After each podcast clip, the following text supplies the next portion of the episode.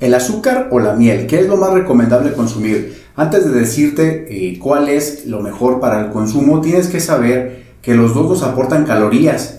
El objetivo de un plan de alimentación o de llevar una dieta es cubrir las necesidades de energía, es decir, las calorías que tú consumes en tu día cotidiano, ya sea desde las propias actividades que realiza el organismo, como la respiración, el latido del corazón, el metabolizar alimentos, etcétera, implican calorías. El hecho de que tú estés acostado eh, no quiere decir que no estés utilizando o usando calorías, ¿sí?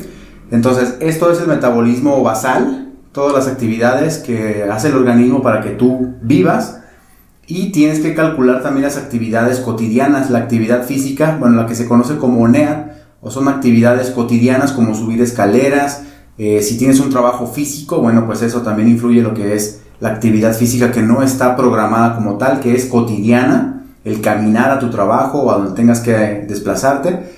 Y bueno, la actividad específica o la actividad programada ya con, con un objetivo. Todo esto se tiene que calcular, entonces todo depende del requerimiento calórico, es decir, las calorías que tú necesitas al día. Un gramo de azúcar nos aporta 4 kilocalorías y un gramo de miel nos aporta 3.26 kilocalorías.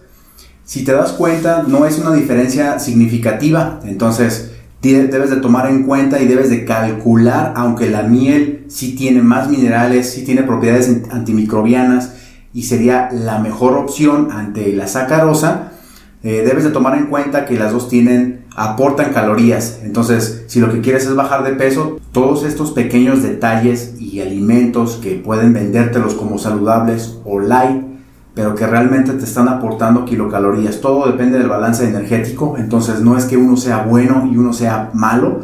Sin embargo, eh, una opinión personal es utilizar la miel, pero en las cantidades que te marque el nutriólogo para que esté dentro de tu plan de alimentación. Cualquier duda que tengas, déjamelo aquí en la caja de comentarios. Hasta la próxima.